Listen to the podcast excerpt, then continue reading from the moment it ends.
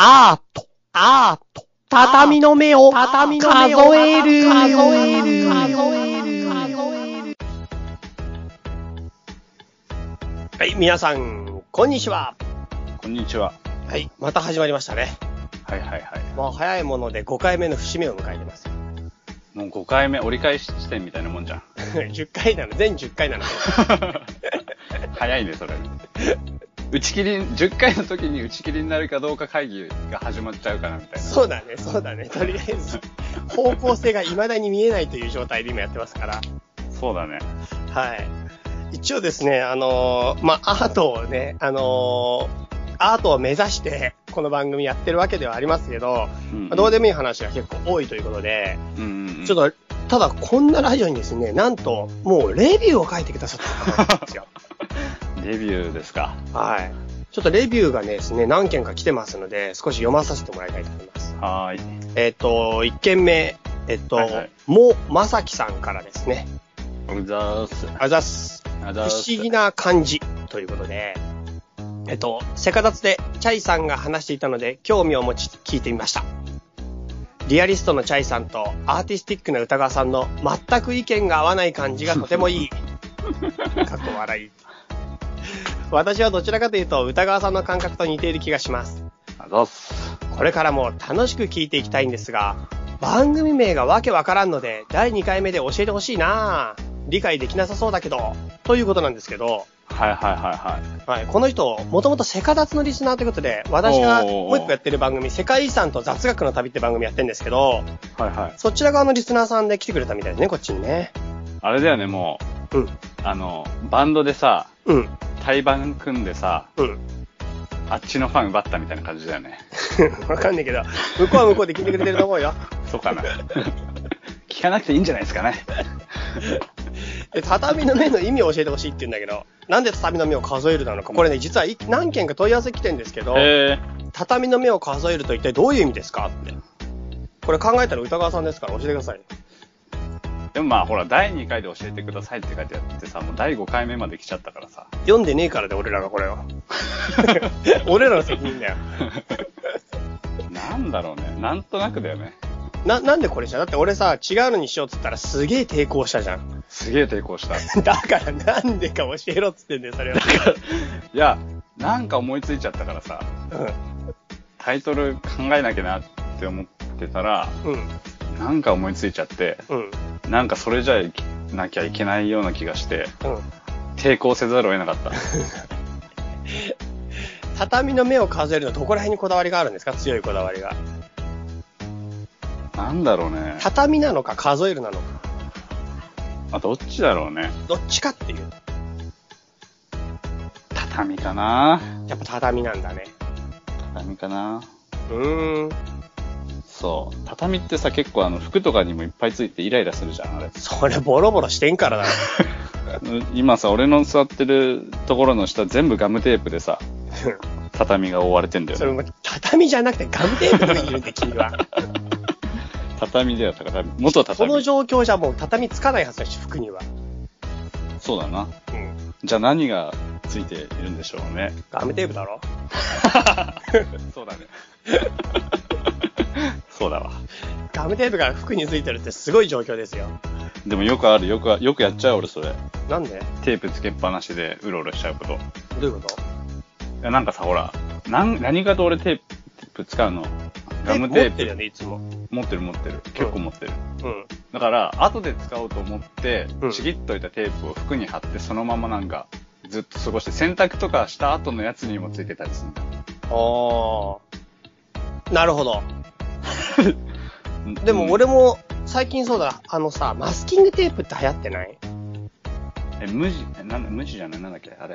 なんかさ、よくさ、女子が手帳とかになんか写真とか貼るときにマスキングテープとかで、おしゃれマスキングテープみたいなの貼ったりするの流行ってるの知らない？あの、ボツボツの柄のやつとか。そうそうそうそう、ボツボツが水溜まってんだよ、あ。そう水玉水玉ボツボツ超気持ち悪い柄じゃねちょっと体調悪そうだね。そうだよ。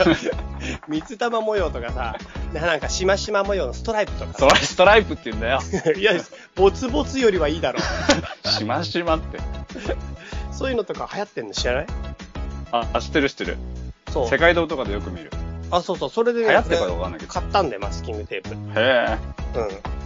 でもなんかあれあんま使い道なくない？俺、なんか好きなんだよ、テープって。マスキングテープも好き？うん、好き好き好き好き。何に使うのマスキングテープ？何、あ、この間さ、その、うん。すげえ、俺さ、良かったなって思ったのがあって、うん。うち障子じゃん。うん。障子なんだけどさ、猫がさ、もう、破きまくんだよ。猫捨てた方がいいよ。猫は捨てない。猫は捨てません。はい。猫が好きだから。うん。でね、えっと、なんだっけ？障子。うん。でさ、その障子の3だけの状態からさ、もう、4年ぐらい続いてんの。3だけって障子ねえじゃん、じゃあ。だから。3って下の、そういうことだよ。あ、違う違う違う。枠だろあ枠枠枠。3だ四け。角いやつ。なんもないってことは障子はから。そうだね。枠だけがもう4年ぐらいで、うん。もういい加減ちょっと外から丸めだから、嫌だなって思ってたの。うん。で、この間、障子張り替えるの、ね、うん張り替えなきゃって思ってさ。うん。でもめんどくさいじゃん、あれ。めんどくさい、障子めんどくさい。紙だしさ、うん。どうせ破けるしさ、うんなんかもう、手順もさ、こう、糊塗糊塗って、くるくるやって水でこう、ふやかして乾かすとかさ、うん。複雑じゃん。うん。で、これ、さ、俺の何この、なんだ、今までの仕事のさ、うん。この経験を生かして、うん。あの、照明用のさ、うん。あの、デフューザーみたいなさ、トレーシングペーパーのもっと頑丈なやつがあるの。うん。あれを使おうと思ったの。紙じゃなくて。うん。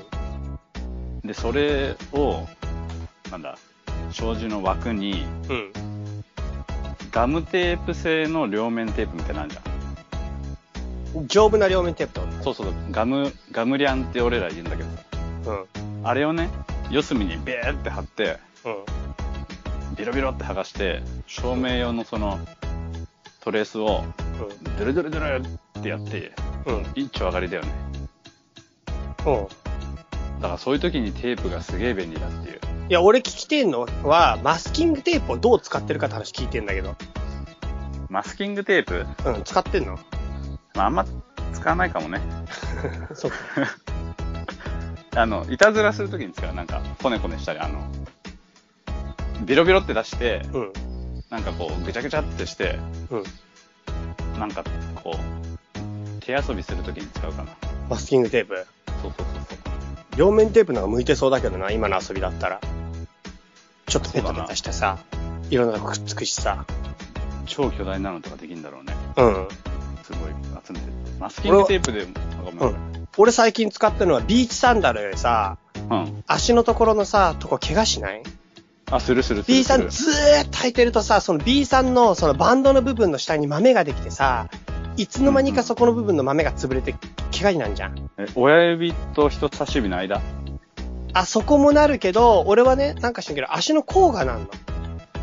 あー、なるほどね、。あの親指の付け根の方のちょっとさ、盛り上がってる部分っていうか、甲なんだけど、うんそこに豆ができちゃって、うんうんうん B さんのそのゴム、右足で言ったらゴムの右のその、なんていうのかな。人っていう字の左側みたいな。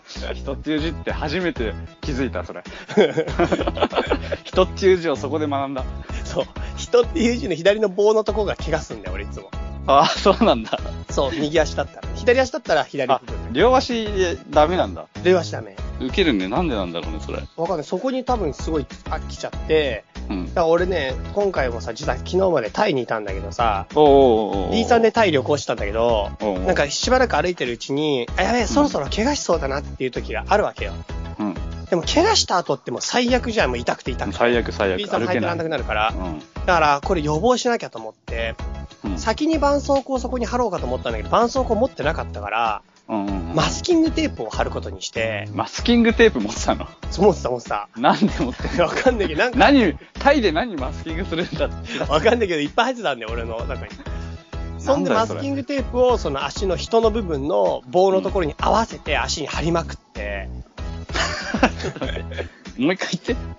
棒の、足の棒のさ、あ、じゃあ足の人っていう字の左の払いのところに、はちょうどそれと同じような形になるように、足に今度マスキングテープを貼っていくわけ。あ。なんで足にマスキングテープ貼ってんの？だって、足が痛くなるから。棒に貼ったらいいんじゃね違う違う違う、足に貼んなきゃダメ。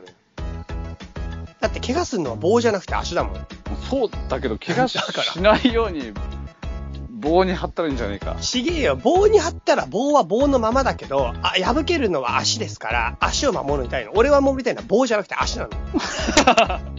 俺だって棒よりか足守りたいけど。だろ？だったら足でも棒に貼るよ。え、だったら直弘は怪我した時にさ、怪我を例えば棒で、なんか分かった？じゃあ例えばさ、木の棒でけ手をこすってしまいました。手から血が出ました。その時にあなたは木にテープを貼るんですか、バンさん。貼りませんよね。手に貼りますよね。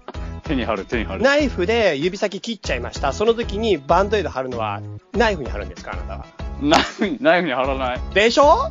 でも 足に貼るんだっつってんだよ。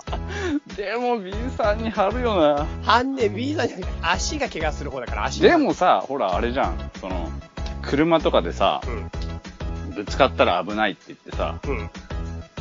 電柱にさ、エアバッグつけないじゃん。エアバッグはだ人間守ってんだろなんていうか、人間を守るわけじゃん。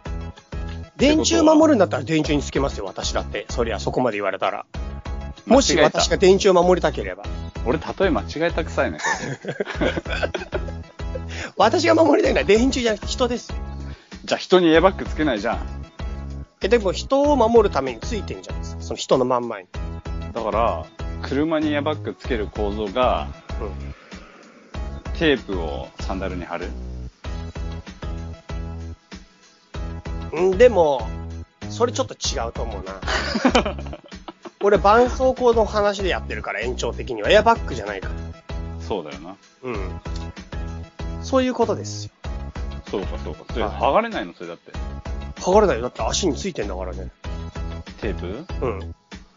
しかも、なんかあの、なんていうの、その人のへ棒がさ、足の上をさ、め正確に一箇所じゃなくて何箇所か移動するじゃん。歩いて。するする、する。だから3本ぐらいます、マキさん。だって、アディダス多少の可能性。そう、遊びに耐えられるっていう。すげえな。遊び幅まで計算して貼ったそう。計算して、しかもそれをスコータイの世界遺産の遺跡でひたすら貼りまくって。変なやつだ。あいつなんで足にマスキングテープ貼ってんだろ もう絶対みんな思うよね。それサンダルだろって。いやいや、サンダルだろって思われる。でも不思議なんだよね。あれ貼ってる観光客俺だけだったんだよね。そらそうだ。なんでだろうね。みんな、足怪我しないんだろう。なんだろうね。でも、なんだろうね。え足怪我しない？俺ね、B さん、あのね、あの、なんだ、スポーツサンダルみたいなのあんじゃん。あのあらあらあら。走れるやつ。あらあら。か、川とかも行ける。うんあれだと、群れってなんか擦れるんだよね。で B さんでそこ怪我したことないかもな。俺ね、B さんしかもは、ある履いて歩いてるとさ、うん。パペタペタ音するんだけど、なんで？ペタあれするよね。ペタペタいつもする俺。あれあの、あれ、妖怪のペタペタさんってやつが後ろからついてきて、なんだそれ？道の脇に立って、うんお先にどうぞって言うと、先に歩いていくらしい。マジ？で、水木しげるの本で読んだ。俺、ずっとついてきてんだけど。だからお前が、お先にどうぞって言わないで先に行っちゃうからで。マジかよ。マジだよず。ーっとだよ。だから俺さ、自分でさ、ビデオ自分撮りしながら旅行してんだけど、うんずっとペタペタペタペタ音 だんだん恥ずかしくなってきちゃってさ、俺他の観光客も落としてるかなと思って道に座ってずーっと見てたんだけど、何して誰もんだよ落としてない。え？みんな、ちゃんと歩けてるけど。歩けてる。自分だけペタペタ言う。そうそう、ペタペタペタペタって音をするの、俺だけ。なんだそれ。え、なんでだあれ、まあ確かに、確かにさ、さペタペタ音みたいなのするけどさ、え、なんか俺の場合は特に、その、なんで、かかとが一回上がって、かかとのところに後から B さんがピタってくっついてくるわけよ。くっついてくるね。え、なるよね音するよね音すするね。俺するはず。多分、うん、する、あの、もう、あの、明確に思い出した。うん。昨日夜中さ、B さんで歩いてたの。する派？で、うん。そう、する派でうん、警察が向こうから夜中にやってきて、うん。ペタペタペタペタ俺音がしてて、うんうんうん。なんとなく警察に怪しまれそうで、そのペタペタ音を、こう、静かにしたみたいえ、どうやって静かにするの？な。なんか、なんだ、あの、あの、あれ、あの、足をさ、うん。跳ね上げるように歩かないみたいな。いや、俺もいろいろ考えて、それこそこの前の裸足では走ってる先輩を思い出して、うん。つま先から下ろすようにしたりとか、逆にかかとから行こうとか、すごいいろいろ考えて、どうやったらペタペタが音にならないかやったんだけど、うん結局、俺の結論では、地上から高くしないで、地上に近いところをほとんど平行みたいな形で足を動かすしかない。あ、すり足みたいな。そう、でもそうするとこけるんですよね。あの、障害物があった時に。すげえ危ねえんだよ、B さんでこけんの。ペタペタするかこけるかだよな。そうそうそうそうそう。それで結果的にやばいと思って、危ないと思ってやめた。で、ペタペタにしたんだ。ペタペタにした。そんなペタペタペタペタタイで響かせてたんだろうね。すごいペタペタ。ほんと俺だけだもん、本当に。チェンマイ、チェンマイヒロシと家でもペタペタ。うるせえって。そうかそうか。そうですよ。そんな感じですかね。そんな感じか。はい。じゃあ、一応、フリートークはこんな感じにしておきますか。おうおうおうはい。では以上、フリートークのコーナーでした。はい。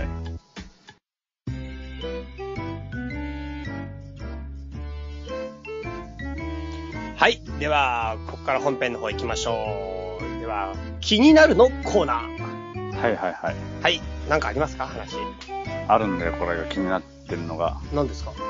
なんかさ、この間さ、あのーお風呂のさ、うん。給湯器が壊れるって話したじゃん。あ、したしたした。あのどうでもいいやつね。どう？めっちゃ気になる。あれがさ、ちょっと日に日にまずくて、うん。あの、金属の棒がどんどん先細ってるってとこまでもう、話したっけ？聞いた聞いた聞いた。もう、であれもみんな全然気になってない、みんなは。もうあの話、嘘あの話、今終わった話なんだけども。俺、だからもう1日1回しか使えないんだ、今。あ、マジ？そう。その、すり減りを長引かせるために。うん。で、多分、な、この夏越せないなっていうぐらいまで来てる。マジで？それどうすんの？だからどうしようかなと。壊れたら考えようと思って。折れた時に、うん。次の案が思いつくかどうかみたいな。俺でもさ、あの時思ったけどさ、う折れた時のタイミングが結構大事で、ん。だよね。お湯が出っ放しの状態で折れたら、どうしようかな。超やばいと思うんだよね、俺。超やばいよね止。まってる状態で折れることしか想定されてないじゃん、頭の中に。されてない。でしょ？でも、もしかしたら、お湯を出した出っ放しの段階で折れるかもしれないんだよ。それどうしようかな。そうしたら、すごいことになるよ。どうしたらいいんだろう、それ。どうしたらいいんだろうね、それ。すごいやばいですよ、それはもそれやばいよ。う。うん。逆に出っ放しにしとけばうん。いいんじゃね？あつまり困んないね。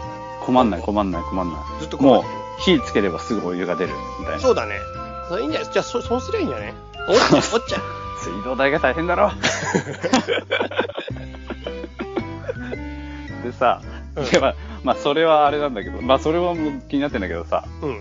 なんかその延長でさ、うん。次今冷蔵庫がやばくて、おうおうおうおうなんかね、冷蔵庫がね、閉まんなくなっちゃったの。結構やばいね。そう、あ、もうほっとくとパッて開いちゃうみたいな。おうおうガムテープ使うときが来たよ。そうだよな。うん。それ考えてなかった。考えてなくて、うん。椅子を置いたんだよ。重しに。は？その開かないように、あ。うん。飛び、椅子を置いて、うんその椅子、あの前に。うん。で、開かないようにしてんだけど、椅子が軽すぎて、うん。ちょっと不安だなって思ったの。うん。でその上にさ、うん。親戚からもらった、うん。でかいこう、木の箱に入ったそうめん。うん。あれを重りで置いたの。うん。で、それで、こうもう、がっちり止まってんだよ。うん。でもさ、そうしたらさ、うん。そうめん食いづらいんだよね。うん。その、そうめんを食うたびに、うん。体重が軽くなるじゃん。あれじゃん、座って食べりゃいいんだよな、ヒロ。そしたらそうめんの場所に自分が座ってそうめん食べればいい。そしたら俺立てなくなるじゃん。それかあれかな、あの、うんこになるまで待って、うんこ積んでく。くの、そこに。したらその、質量は同じだよ。あ、質量保存みたいなね。そうそうそうそうそう。したらうん大丈夫だけど、次からそうめんもっと食いづらいみたいな。そうだそうだいろんな理由でそうめん食べれないスパイラルが始まってるね。もう始まってんだよ、だから。うんそうめん食いたいのにさ、でもそうめんレベルの重さで抑えられるんだったら他にいいもんあると思うけどな。だけどほら、一回そうめんもう置いちゃったからなんか動かす気にならないよね。なんでそのこだわりは？なんだその微妙なこだわりは？毎回食うたびにさ、うん。何束までいっていいかみたいな計算するのちょっと。なるほどね。そうそうそうそう。でね、うん。で、その、そその冷蔵庫事件、そうめん冷蔵庫事件うん。があって、うん。で、つい数日前さ、うん。夜中にさ、うん。あの、作業してたらさ、あの、机の上でさ、うん。なんか天井の方からカリカリカリ、カリカリカリって音が聞こえてくるの。で、何の音だろう、何の音だろうって思ったの。カリカリでさ、その、天、うちさ、なんか、ボロいせいかさ、天井からさ、天井というか、壁が漆喰っぽいやつなの。で、上が木の天井で、その漆喰がね、ポロポロポロポロ剥がれ落ちてくんのよ。で、これはもう湿気とかで古いからやられてんのかなって思ってたんだけど、どうやらそのカリカリが漆喰剥がしてるっぽいんだよね。泥棒やっぱいたんじゃないか。泥棒入ってんだよ、きっとこの前の時に。まだ漆喰、漆喰盗んでんだよ、きっと。俺が、俺確かにその屋根裏まで探さなかったからまだ隠れてんのかな。まだ隠れてる、多分。漆喰剥がしてる。で、もうちょっと、もうしんどいから見つけてほしいからカリカリカリカリやってこう、音出してみたみたいうん。な。でね、なんか、前々からね、明け方に、その天井裏、天井とか屋根の上で、何か生き物がね、ぴょんぴょんぴょんぴょん動いてんなってのあったの。生き物、ぴょんぴょん動いてる。マサイ族もいるんだ、そこに。この番組のオンパレードだもん。バランス取ってんだ多分。裸足だと思うよ。多分話だよな。裸足で上でぴょんぴょん跳ねてると思うよな。そうだよな。いろんなやついると思うよ、そこ。もう、5回で総集編みたいになっちゃこう。多分、ペタペタさんもいると思う。天井裏のマサイ族の出身のペタペタさん住んでんなの泥棒だ。住んでんな。それでさ、その、でね、そそう、その屋根、屋根の上でぴょんぴょん行ってんのは、この屋根の上の屋上部分みたいな、その、アウトサイドで、カラスかなんかがこう、ただただ、こう、いると思ってたの。でもよく考えたらさ、その、屋根の上に乗っかってた場合と、屋根の、なんだ屋根の外側の、何本当の屋根の上に乗っかってたら、そんな音響き良くないと思うんだよ。うん。うん。ってことは、今まで俺がこう気づかなかっただけで屋根裏に、すげえ生き物がいて、てか、いたんだなって思って。いや、今、少なくとも3種類の生き物がいる。それらまだ、あ、未確認だから。未確認のやつだから。で、なんかその、その屋根、か、もう、な、何の話だっけ、これ。もうマサイ族とペタペタさんしか頭の中にない。話がもう影響されすぎだろ、ツッコミに。ブレすぎだろ。あー、ブレた、ブレた。あー、ブレた。そんで、屋根の裏に生き物がいるかもしれない。はそう、いるかもしれなくて、はいでね、しっくりがポロポロ落ちてくるあたりをさ、その時になって、もうまじまじ見つめたの。うん何年もほっといたんだけどさ、うしたらさ、天井と壁のうん。コンコンクリだよ、一応その漆喰が貼ってあるとはいえさ。うん。コンクリがあるなら漆喰貼る必要ねえな。だってしょ、俺がやったんじゃねえんだもんだって。俺じゃねえもん、それ漆作ったら。喰やる意味ねえだろ。いいんだよ。漆喰はコンクリがねえ時代に使ってたやつだと思うよ、多融合だよ、融合。分。そうか。なんだ、あの、その天井とコンクリの角っこ？コンクリじゃねえ、壁。違う、何の話だ？何か、ああ、もうマサイ族とベタベタさみ。もうマサイ族がいるとしか思えねえよ、もう。それで何がいいんだよ。だからさ、うんその、漆喰とさ、天井のさ、うん。角っこ、うん90度のとこ、よく見たら、うん。隙間っていうかさ、その、穴が開いてんの。うん。その、天井に沿ってさ、うん。崩れてきてる穴がさ、開いててさ、うん。その穴の向こうからさ、カリカリカリ、カリカリカリって聞こえてくるんだよ。うん。なんかが一生懸命掘ってんだよ、家を。うん。だからさ、これ俺さ、い今までいろんなさ、あの、庭の木が崩壊とかさ、あの、なんだ、車バッテリーが止まるまで走り続けるとかさ、うん。うん。あの、給湯器が折れそうとかさ、冷蔵庫が開いちゃうとか以上に、うん。ついに家崩壊っていうのが来たなと思って。これ結構、結構大きいもんかけたなって感じだよね。すごい。家出たら、うおー あるある、うおーってさ、家があり得るありり得る。そう、あやっちまったの瞬間が家崩壊って結構でかいなあーっていう。一生懸命作品作ったのにさ、今まで全部頑張って作った作品が、あーって。なるよね。俺の暗室がって、あり得るあり得る。あり得るよす。ごい高かったプリンターとかが、あーああ、あだよね、それね。その時に本当心からのああ、あを言える、言えるようになるんだな。台風来てるしね、今ね。近いかもよ。近い、意外に近いかもね。ひと夏超える、超えれないの家の方かもね。すごいね。人生の転機だね、家が崩壊したら。そうだよ。だいぶ、なんか、すごいね。偉人みたいになる。何がいるか確認してないのだから来週あたりさ、うん。ちょっと、屋根裏頂上決戦みたいなのやろうかなと思っあ、て。いいじゃん、いいじゃん。行った方がいいよ、絶対。だから、何、武器まず何にしようかいや、木刀2本でしょ、だから30センチの短いや屋根裏で木刀の戦い？つ。うん、だって木刀2本が今、一一応、結論じゃん。あ、畳のねそうそう。それでさ、その、見つかったの、もう一本の木刀的に。おー。あのね、タイで買った俺、前入った時タイで買った。俺が行った先ばっかだから、どこでも。鎌倉とタイって最近俺が行ったとこばっかじゃねえか。そうだな。お前のペタペタさんかもしれないな。タイで買ったさ、あの、25センチくらいの木刀があるんだよ。なんでだから全部短いんだよ。なんか便利そうじゃん。便利じゃねえよ。コンボ30センチ定規より短いんだから武器にならないよ、それも。そうだな。確かに30センチ定規に負けてんな。30センチ定規の竹の定規の方が強いよ、下手したら。スキーとかやられたらね、そうだよ。最初の月をかわせれば勝てるね。というわけで、それを持って行く行こうか、うん。うん。ガンマニアのうちの親父に、なんか爆弾を自作してもらって、うん。うん。家ごと爆破するかみたいな。家ごと爆破がいいと思うよ。しかも親父爆弾自作できんの？わかんない。親父やべえな、ほんと。できんじゃないの？あの人なら。やべえ親父いるな。息子のたってのお願いだから、家を、家を吹っ飛ばす爆弾を。息子にばあちゃんち爆破されてた。あ、親孝行だね、これも。すごいな。そ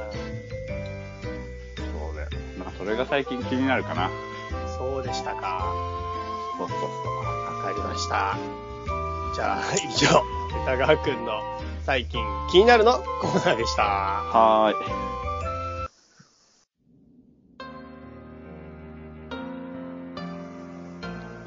はい。では、早いものでもうエンディングですね。はい。今日サクサクいってますね。そうだね、サクサク言ってるね。はい。えっ、とですね、ここでですね、実はメールがいくつか来てますので、ちょっと紹介させていただきたいと思います。はーい。歌川さん、ついに来ましたよ。何が来たの？もしかして？こんにちは。こんにちはえーとこんにちは。歌川さん、はじめまして。はじめまして、はじめまして。チャイさん、お久しぶりです。何それこの人ですね、バックパッカイの3次会まで来てくれた、あ、バックパッカイってうちのじゃないか。バックパッカイってあの、名古屋でやったやつだ。ああー、はいはいあの、はい。3次会でちょっぴりお話したきびだんごです。ということで、きびだんごさんからいただきました。うんうんうんうん。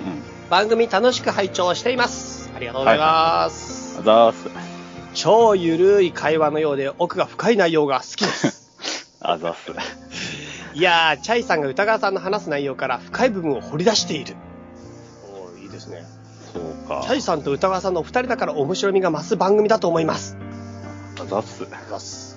歌川さんのアーティスト作品が見てみたいです。ということで、ああ、はいはい。これ。今ウェブ展示やってますもんね。ああ、やってるやってる。実は私見ましたよ。あ、どうだった？どうだった？なんか早くない？あれ、一気に再生されるんだけど、パパパパパパ。すごいっしょ、あれ。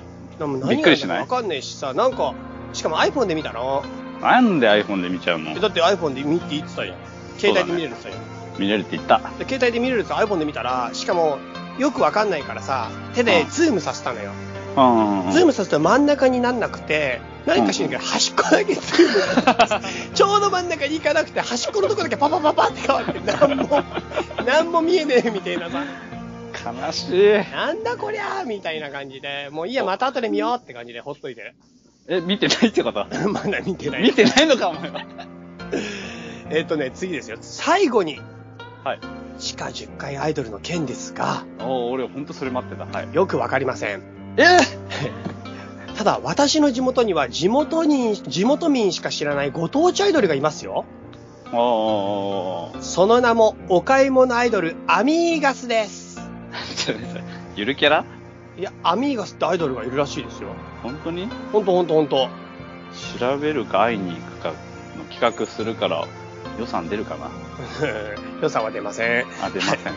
私は会いに行ったことはありませんが、歌川さん的には、彼らは、彼らは、彼女らは、地上何回アイドルですか基準がわかると皆さんも投稿しやすいと思いました。これからも更新楽しみにしています。ということで、はい、きびだんごさんがね、このアミーガスが地下じゃなくて地上何回かを歌川さんに見てもらって、うんうん。それで歌川さんがこれが地上何回かを言ってもらえると地下10回かどれぐらいかがわかるんじゃないかって話なんだけなんかね、ど。うん。俺もう最初の段階でさ、うん。もうようやく来ましたみたいな感じだったからさ、もう地下10階アイドルからのメールだとばっかり思ってた。うん。じゃなくて、あの、基準を教えてくれって話。ああ、俺のドキドキ感を返してほしい。なんで、何の落ち込みでめちゃくちゃ落ち込んでんな。すげえ期待したのにさ。しかもアミーガス普通のアイドルなの、本当に。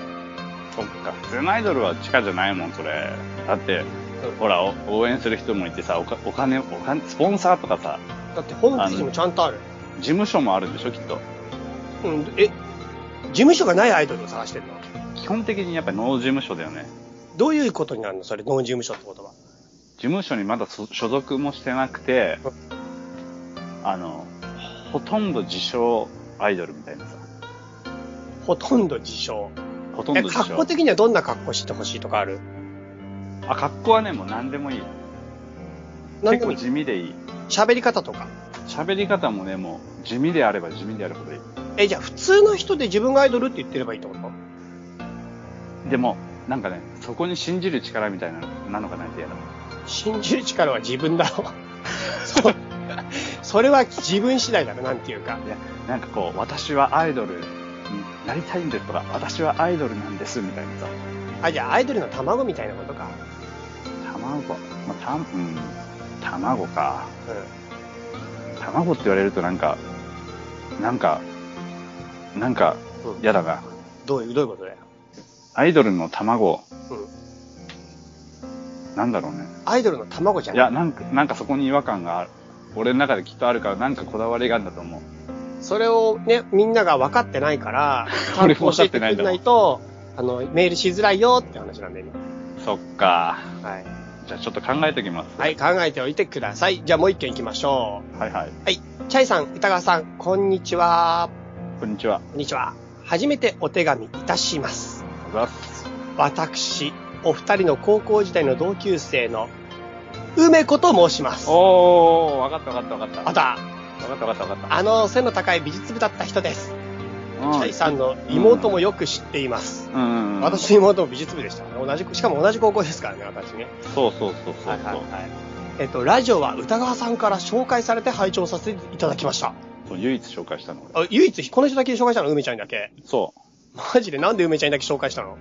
う。いや、なんかさ、ほら、あのー、ほら、なんだ、違う土地に今さ、ああ、嫁いでというか引っ越したみたいなね。そうそうそう。それでまあ、子供もね、うんいて、こう、なんか、まあ、暇してたら聞いてくれるんだろうなって思って。ああ、なるほど、なるほど。そう。わかりました。結構破綻しがちな歌川さんの会話を、ブレずにきちんとアートするところに、チャイさんの進行の妙を感じます。おお。褒めてくれてるな、これ。褒めてくれてるよ。そして、相変わらず鼻が詰まってそうでよくわかんないことを歌川さんを、完膚なきまでに潰しにかかるチャイさんの軽妙トークには、青春時代が蘇るようです。俺のハンディキャップをね、攻めてくるよね。そう、そう、ハンディキャップってなんだよ。ほら、あの、なんだ、その弱点じゃん。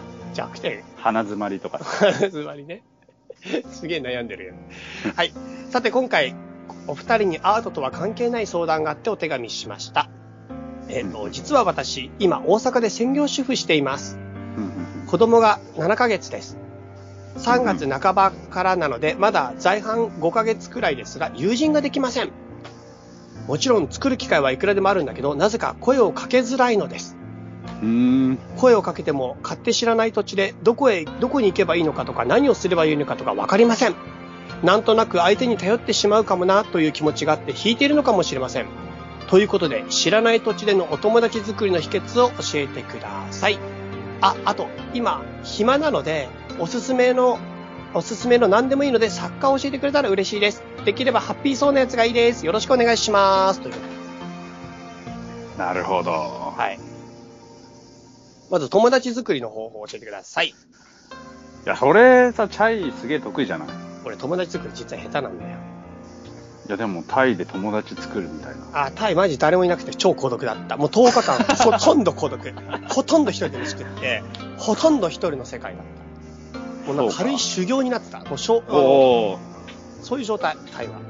そうか、修行帰りか。そう、修行帰り帰り。ほんとほんと。友達の作り方か。うん。難しい。なんかさ、そう、俺も最近思うんだけどさ、うん大人になってから友達を作るのってすげえ難しいよ、ね。超むずい、超むずい、マジで、マジで。ほんとむずいよね。ほんと友達とかできないよ、大人になってから。できないよね。できない、できない。本当にできない。これはね、ほんと嘘のような本当の話。じゃあ結論も友達できませんみたいでも作りたいんだったら、な。何か方法があるはず。そこには何か抜け穴があるはずだよ。うん。なるほど。それを、なんとなく探してみようかって話の今企画なんですけど。だよね。うん、なんかさ、俺そう、それでね、友達できづらいなって思っててさ、うん、その、最近、その、なんかちょっと仲良くなってきた友達がね、うん、3、4人いて、うん、大人になってから、で、それで大人になってから友達になるのは難しいなって思ってんの。うん、で、それみんな、その同業だったり、うん、同じような職種だったりするんだけど、うん、みんな、そその人たちって、うん、同じような熱い思いを持ってるか、うん、同じような熱いものが好きみたいな、うん。の人しか結局やっぱ友達になれないって感じ。うん、そうね、なんか俺はね、やっぱね、同じ経験を一緒にしてないと無理だと思うよ。ほぼ結論。なんかやっぱ、同じことを同時に体験しないと話題とかも持たないし、なんならそれがある程度継続的じゃないとね、一回きりとかでやったらやっぱ難しい。そうだよね。うん。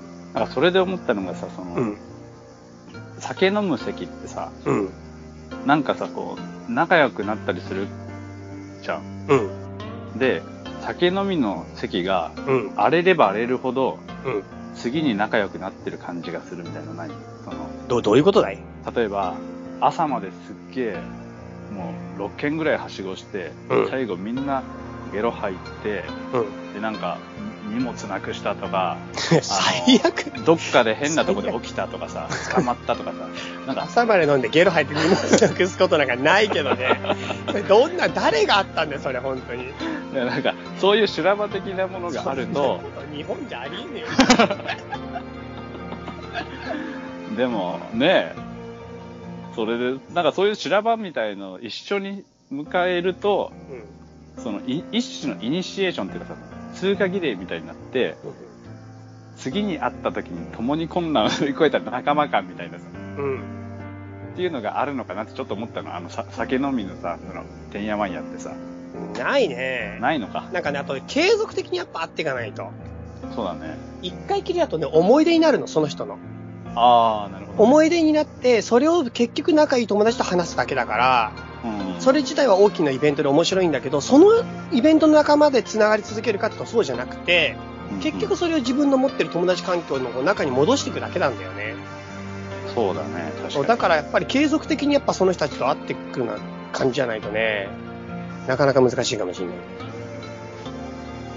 そうだよね。ってことはどうしたの習い事とか、ママさん友達みたいな。そしたらやっぱ公園に通うとかしかないけど、でも7ヶ月でしょ、子供が。そうだよな。やっぱね、定期的に同じ場所にい居続けないとね、自分が。しかもさ、結局自分の好きなことじゃないとさ、うん会う、ただ会うだけだったらやっぱり人の会う会わないってあるじゃん。うん、あるある。って考えたら自分がやっぱ本当に好きなことの中であ人と会ってって、その中でさらにその人と会う、その人と会わないってやっていかないと難しいよね。どうすればじゃあいいんですよ。本当に。じゃあ、おすすめの作家先に教えて。あ、今ね、あの、な、ちょっとね、大阪だから近いかなと思って、ふと思ったんだけどさ、うん。名古屋でね、ういい美術展があって、ん。うん。そこに出してる作家がね、結構面白い人が多いんだよ。なんですか？ちょっとね、調べねえとわかんねえんだ。で、大阪となんか結構遠いけど大丈夫ですか？あ、あそんな遠い？そんなに近くはありませんけど大丈夫ですか？しかもお子さんいますよ。ほら、ねそれはなんか、一緒に行けないか。まあでも一応名古屋は名古屋のリスナーさんいるかもしれないから、名古屋の美術展も教えてください。ちょっと調べなきゃ。大阪でちなみにある？大阪わかんない。大阪ない？大阪にもリスナーいるんですよ。いるかもしんないけどね、ちょっとわかんないな、大阪。大阪の美術情報。あ、そう？残念。そうそうそうそうそう。おすすめの作家が、うん。パッと思い浮かばないな。ない。ちょっと、教えます、これ。なんか、なんとかして。うん。じゃあ、とりあえず調べておいてください。じゃあもう一個くらいメール読んでおきますか、最後もう一個。うんメールね、結構来てんだよ、実を言うあ、そうなの？突然巻き出したのはそういうこと？と。そうですよ。だから歌川さんが今調べてる間にもう一個あメール、読んで今これ調べるタイムなんだ、俺。調そうです。あなたは今調べてください。あ私はメールを読みます。べる、調べる。はい。では行きましょう。いつも番組楽しみに聞かせていただいております。ブルーと申します。いきなりの質問ですが、タイトルの今日の畳の目を数えるとはどういう意味なのでしょうか？また聞かれちゃったよ。え？畳の目を数えるとはどういう意味かって。調べてるから答えられません。はい。これ意味がね、わないんだね、意味がね。番組自体は後系の放送だと理解しているのですが、チャイさんの放送ということで、チャイさんの宗教画に関する雑学的な知識や情報など話していただければと思います。好きな宗教画とか、ざ画家とか、また仏像の知識などよろしくお願いしますということがありますな。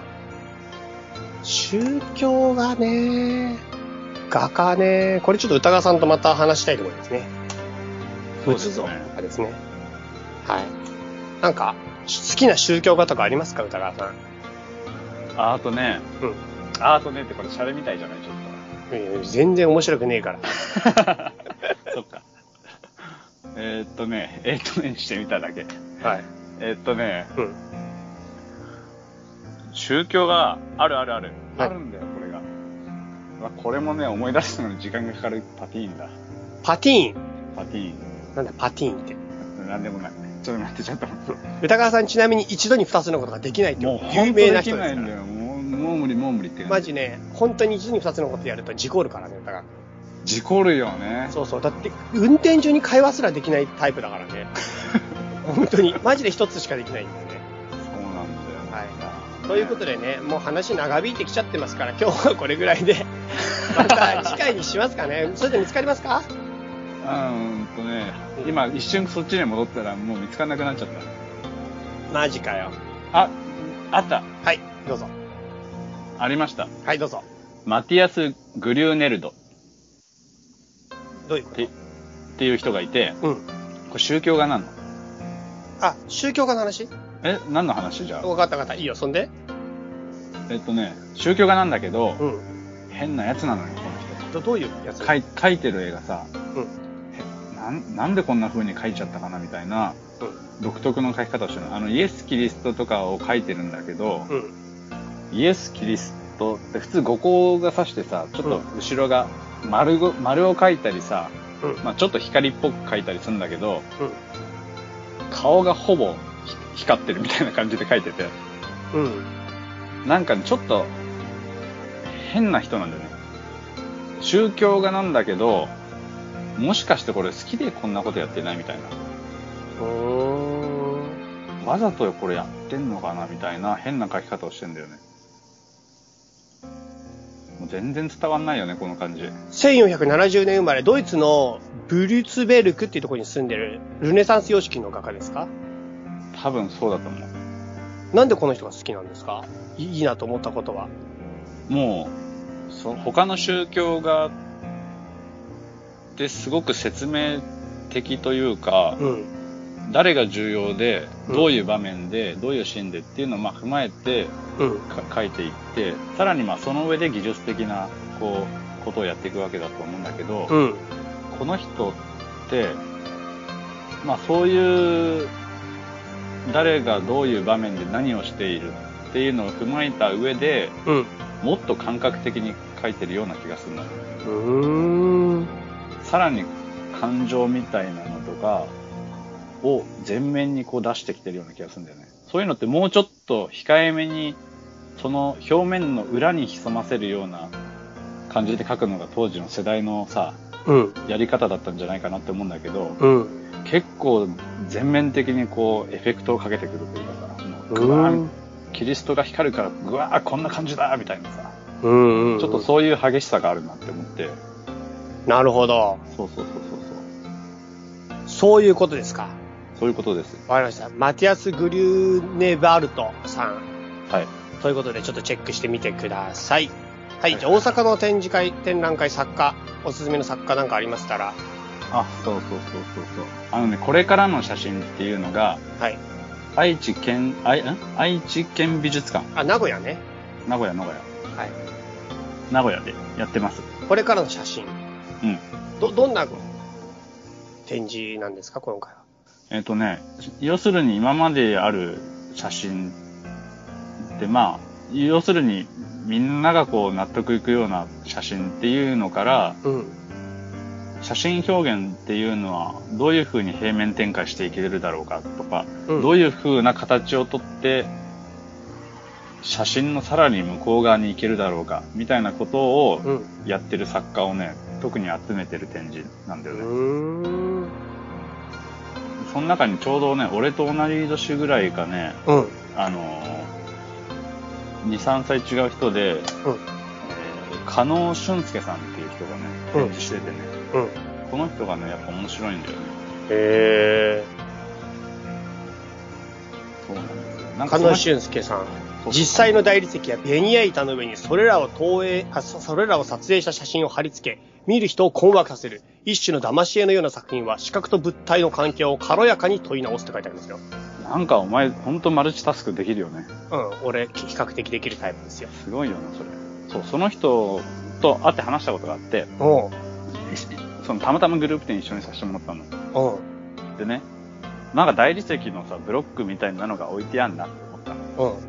うん、で、これなんだろうな。あと木、うん、木片がね、展示会場に置いてあんなって思ったの。おこれなんだろうって、じっと見てんだけど、まうん。あ、ただの木片にしか見えない。うん、でもよくよく話を聞くと、木片を撮影して、うん、その撮影した画像を、うん。その木片にそのまんま貼って、うん、全く同じように。うん、で、さらにそれを撮影して、また貼って、さらに、撮影して貼って、撮影して貼ってとか、うん、撮影して削って、撮影して削ってだったかな。なんかそういうね、同じことの繰り返しを写真でやっていくみたいうな。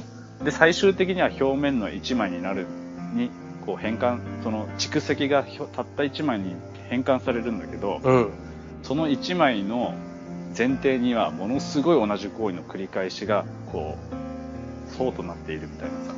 なるほど。そう、そうなの。結構面白い人でさ。